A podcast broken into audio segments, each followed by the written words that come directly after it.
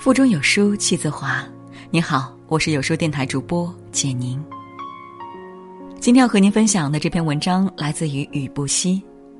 何洁怒了，你永远不知道说谎的孩子心里有多委屈。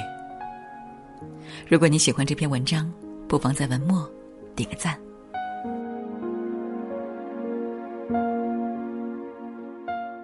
何洁发火了。他发了一条长微博，怒斥网络上有人说他儿子七宝习惯性撒谎。原来，在综艺节目《不可思议的妈妈二》中，节目组安排了一个不要给陌生人开门的测试，来考验小朋友。何洁三岁的儿子七宝在这个环节没有完成任务，给陌生人开了门。然而，当何洁问他的时候，七宝却摇头说没有。面对儿子的谎言，何洁没有当面揭穿，她抱着儿子，温柔的告诉他：“你跟妈妈说实话，妈妈是不会骂你的。”得到妈妈的肯定后，七宝认错说：“下次我不会了。”事后，何洁解释说：“七宝之所以说谎，是他知道自己做错了，因为他曾经答应过妈妈不给陌生人开门。”他知道自己犯了一个很严重的错误，想要迂回的解决这件事。然而，却有人断章取义说七宝习惯性撒谎，这扰恼了何洁。作为一名妈妈，我觉得何洁的整个处理过程可圈可点，没有任何不妥之处。如果换作是我，有人随意给我的孩子贴个习惯性撒谎的标签，我想，我也会很生气。实际上，孩子撒谎并不一定都是坏事。当孩子开始学会撒谎的时候，我们应该心下窃喜才是，因为这意味着孩子离长大又近了一步，他们开始有了自己的想法。梅西纳先生，我的孩子乔尼今天不去学校了，请问您是谁？我是我爸爸。这段对话是儿童发展研究专家康利教授在 TED 演讲时提到的一个小故事。康利教授和他的团队专门研究儿童说谎时生理上的变化，他们用了二十年的时间得出了一个结论：无论性别、国籍、宗教信仰，百分之三十的两岁孩子撒谎了；三岁的孩子中撒谎的人占了百分之五十。四岁的孩子超过百分之八十都会撒谎，大于四岁的孩子绝大部分都会撒谎。如您所见，撒谎是成长的典型的一部分。康利通过研究发现，基本上没有人能轻易看出孩子是否在撒谎。他说，孩子要想成功撒谎，需要具备两个能力：读心能力和自我控制力。也就是说，孩子要想成功撒谎，说明其智力发育和情商都没有问题。撒谎的孩子跟不撒谎的同龄人相比，有更加优越的认知表现。孩子第一次撒谎，跟第一次开口说话叫爸爸妈妈一样，有纪念意义，是里程碑式的突破。我们多数人认为，孩子撒谎越早，那他们一定是有一些人格缺陷的。并且一生都是病态的撒谎者。然而，康利教授的实验却证明，这个认识是错误的。孩子说谎不可怕，但如果我们不能认清孩子谎言背后的真实原因，没有及时做出正向的引导，误导了孩子，这才可怕。那么，孩子说谎的背后隐藏着怎样的情绪密码呢？第一个。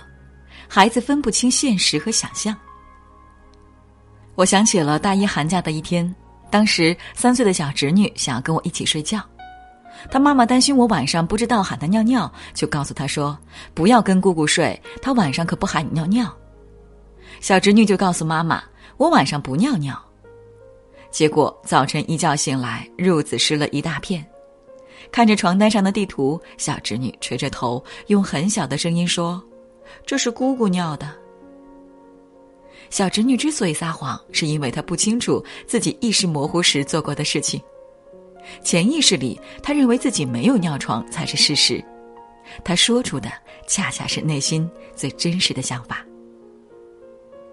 第二，撒谎是为了保护自己。综艺节目《少年说》里有个叫孔汤奇的七年级男孩，曾经在天台上吐槽自己的父母。他犯错了，父母问：“知道错了吗？”他如实回答：“不知道。”招来的却是父母的棍棒教育。你竟然不知道错哪儿了，该打。再犯错时，父母又问他：“知道错了吗？”学乖以后的他，即便不知道错在哪里，但为了免于皮肉之苦，依然乖乖的说。知道了，就像何洁的儿子七宝，说谎不是他本意，害怕被妈妈批评才是他内心最忌惮的。与其说孩子在撒谎，不如说孩子在用谎言来逃避伤害，撒谎只是为了保护他自己。第三个，用谎言赢得爱。电影《奇迹男孩》中，奥吉的姐姐维亚有个闺蜜叫米兰达。在夏令营里，为了吸引关注，米兰达向所有人说了谎。他冒充维亚，说自己有一对很相爱的父母和一个长相怪异的弟弟。为了博取信任，他还把合影给别人看。他靠偷来的身份成了夏令营最受欢迎的女孩。实际上，米兰达并不是一个坏女孩。他之所以说谎，是因为他父母离异，家庭不幸。他羡慕维亚有着一个幸福的家庭。当孩子为了达到某种目的而撒谎的时候，父母就要注意了。这种带有目的性的撒谎，如果不去合理引导和纠正，孩子初尝到了撒谎带来的便利和好处后，就会演变成真撒谎，影响孩子以后的人生。我们需要像花匠修剪树枝一样，帮孩子剪掉那些没用的旁枝，以确保它能长成参天大树。虽然说面对孩子撒谎要以平常心对待，不能如遇洪水猛兽过于紧张，但也不能置之不理，任其恣意生长。那么，我们该如何做才能做出正向引导呢？首先。别叫孩子说谎精。孩子说谎是人生的一个必经阶段，所以当孩子开始出现说谎端倪的时候，父母不必惊慌失措，不要言语上羞辱孩子，像“说谎精”“习惯性撒谎”这类词都要避免。对于幼童的谎言，我们可以这样做：不揭穿，不贴标签，让他平稳的度过这一时期。第二。不要透支孩子的信任。山人中有这样一句扎心的台词：“小孩子是从说真话，大人却不相信的时候开始，才选择说谎的。不是只有大人会对小孩失望，小孩子也会对大人失望。当我们站在一个权威的角度，居高临下的一遍遍问孩子：‘这是真的吗？’其实就是在告诉孩子。”你不要撒谎了，我不信你的话。当我们质疑孩子的时候，亲子关系已经悄然变化，出现了裂痕。只有和孩子之间建立了互相信任的沟通机制，孩子才愿意跟父母敞开心扉，谎言才会不攻自破。第三，做一个诚实的父母。甘地夫人说过：“最好的教育是以身作则。”孩子们对谎言或虚伪非常敏感，极易察觉。如果他们尊重你、依赖你，他们就是在很小的时候也会同你合作。父母应该为孩子做一个好榜样。如果父母经常说谎，孩子就会模仿这一行为，认为说谎是一种正常现象。孩子是父母的一面镜子，想拥有一个不说谎的小孩，就先做不说谎的父母。四，给孩子多一些关注和陪伴。有一天，我正哄女儿睡觉，她突然这样问我：“妈妈，是不是只有我生病了，你就能多点时间陪我了？”因为当时特别困，我随口应了一句：“嗯。”结果，在那段日子里，一向健康的女儿隔三差五的闹着说肚子痛、头痛、眼睛痛，弄得我紧张不已，但又没查出什么毛病。后来，我和一个二胎妈妈谈到这件事，她说：“孩子是假装的，我家孩子也发生过这种情况。他们变着法子装病，只是想让妈妈多陪自己一会儿。听了这话，我差点哭了。自从有了二宝，我忽视了对女儿的陪伴，直到小小的她以装病的方式来求关注。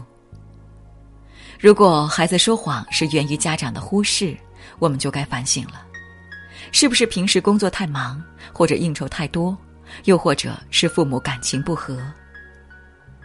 世上本没有坏孩子，孩子只有感受到被爱着，才能更加健康的成长。如果你想要孩子灵魂发光、思想镀金、底气十足的；如果你想要孩子灵魂发光、思想镀金、底气十足的行走于世间，请给他足够的温暖。我的宝贝，爸爸妈妈不会挑剔你的小瑕疵，偶尔的谎言只是人生路上的一个小插曲。重要的是，你内心依然阳光、温暖。善良，这就足以。